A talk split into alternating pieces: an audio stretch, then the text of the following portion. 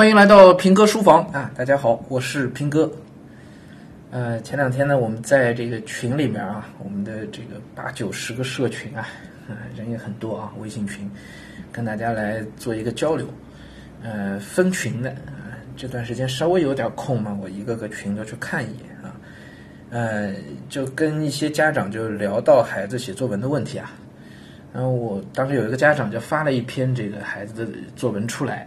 啊，考试的一篇作文，虽然只扣了两分嘛，但是我觉得不行啊！我看了这篇这篇作文之后，我当时群里就提了，我说这是典型的没有细节的文章啊，没有细节。嗯，家长呢就也也明白我说的这个意思啊，但是就问了我一个问题。说那要怎么样这文章才能够写出细节来呢？啊，说起来都知道。孩子说，而且家长说，孩子听了我的节目之后，听了我们一些网课之后啊，道理都懂。嗯，但真到自己写文章的时候呢，还是没有。怎么办？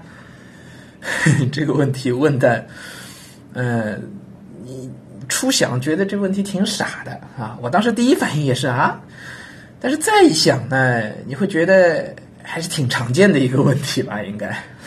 还 挺常见的啊，道理都知道是吧？要有描写，要有描写，文章不能流水账。可是真到写的时候，为什么就还是流水账了呢？好，我今天大概来聊一聊这个事儿啊。嗯，正好呢，这不这段时间在给大家讲这个我们仨嘛啊，在讲读评说文学，讲读我们仨啊。我们讲的杨绛，那么自然还会讲到钱钟书的《围城》。哎，那那就把《围城》拿出来，我们举一个例子啊。我们说中国近代小说当中最好的，应该首推《红楼梦》，应该是没有什么疑问的啊。然后现当代的小说当中，如果要给它排一个座次下来的话啊，我看到过不少的这个排行，啊，基本上《围城》啊，应该是出不了前三的啊。所以说，《围城》是中国现当代最好的小说之一吧，应该是没有任何疑问啊。《红楼梦》和《围城》有一个共同点，什么共同点啊？所谓的文人小说啊，呃，那个共同点就是，它没有一个宏大的历史叙事。小说所展开情节的那些场景啊，都是非常非常简单的。比如说《红楼梦》的场景，基本上就没有跳脱贾府啊，整体上基本都在贾府里头，大大观园啊这些个故事啊，啊，人物虽然庞杂，那么多那么多的人，但是主要有戏的人也就是那一些，对吧？金陵十二钗啊，金陵十二钗里头也有一些人，这个戏份不多啊，所以他是在一个我们江南所说叫螺丝壳里做道场，在有限的范围之内发展出更多更多的东西，它是往深里去挖掘的啊，场景并不丰富啊，这跟我们一般所看到的那些能够形成 IP 的，情节特别激动人心的那些个可以改编成电影的那些个故事，就感觉很不一样，包括跟金庸的小说就非常不一样。对吧？我们去想任何一本金庸的小说啊，武侠小说，那一定有很多的场景切换。比如说，金庸小说当中最适合拍成电视连续剧的就《射雕英雄传》嘛。啊，我们看《射雕英雄传》这个作品，它的场景是不断的在切换的，每一个场景就是几个镜头，就是几番对话，完了之后立马切换到后一个场景。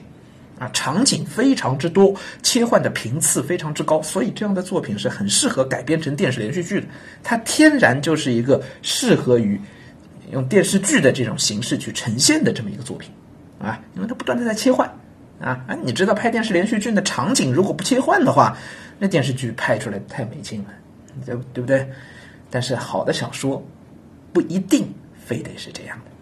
那我不是说金庸的小说不好啊，而是你看《红楼梦》就没有这样的场景切换，对吧？或者说那场景切换的频次是相对低的。《围城》，《围城》也是一样，《围城》的主要场景，要不呢在路上，要不呢在学校里，都是非常受局限，对吧？《围城》一上来起笔是从哪写起的？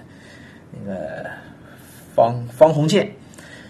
刚一回来的时候，这个刚一开场的时候，方鸿渐在从巴黎回国的这个船上认识了鲍小姐，认识了苏小姐，是吧？这里边有很多很多很精彩的东西，也有一些人情世故。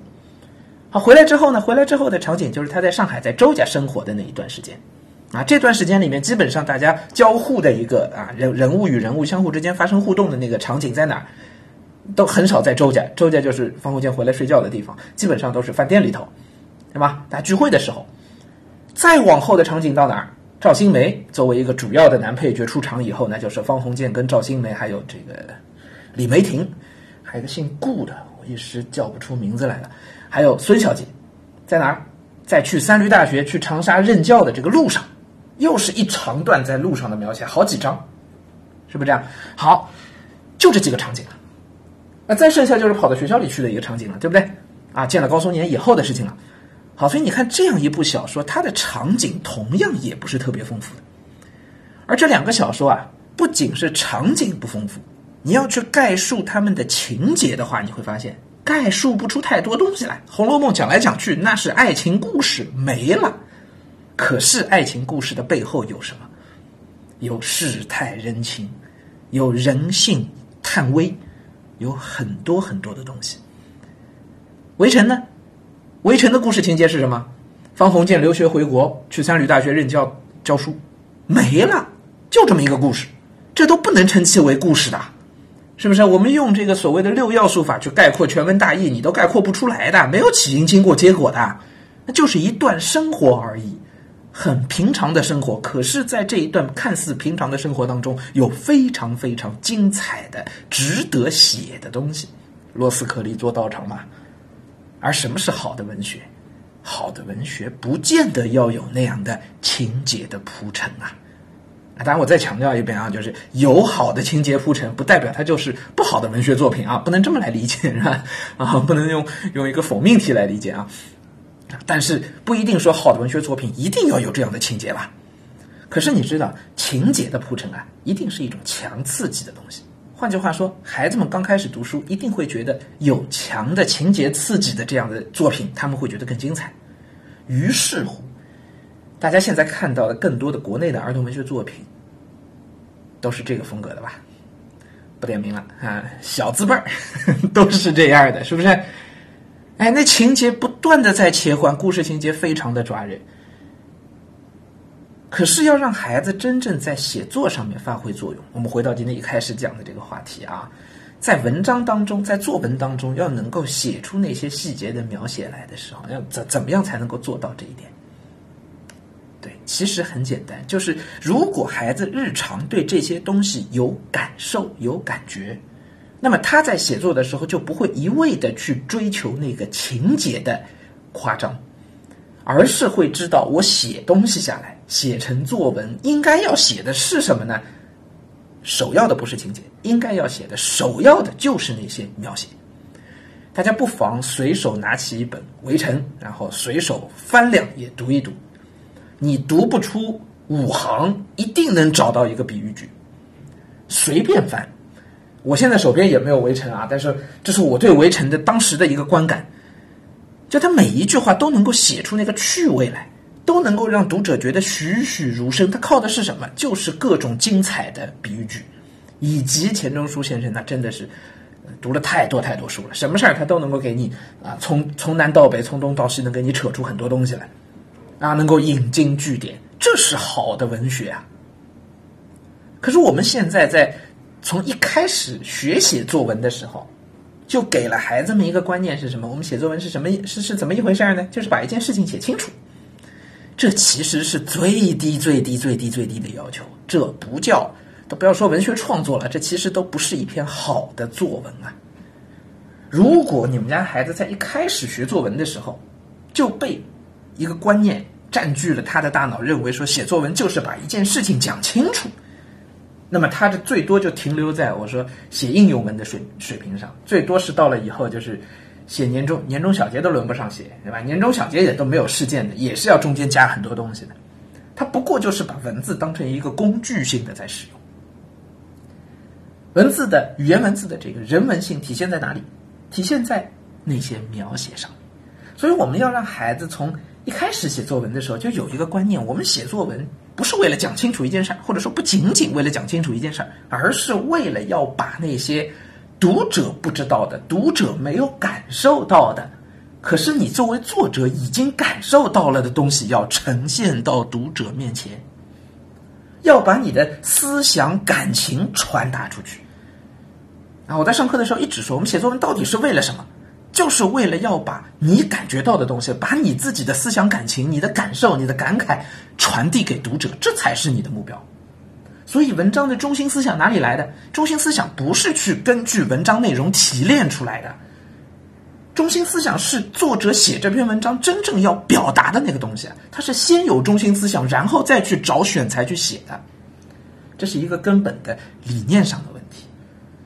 如果孩子写作文的时候，他知道我是为了要表达一种感情。我是为了要这种感情，有可能是我自发的感情，也可能是我对某一件事情的这个态度，也可能是我对某一个人的这个赞扬等等等等啊。且不论，它都叫思想感情。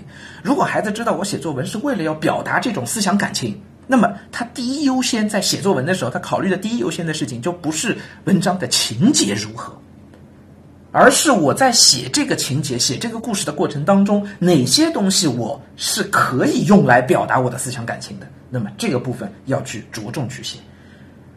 我把这个天气、把这个环境写成什么样？我把这个人的肖像写成什么样？我把他们的语言动作写成什么样？更有助于表达我要表达的那个东西。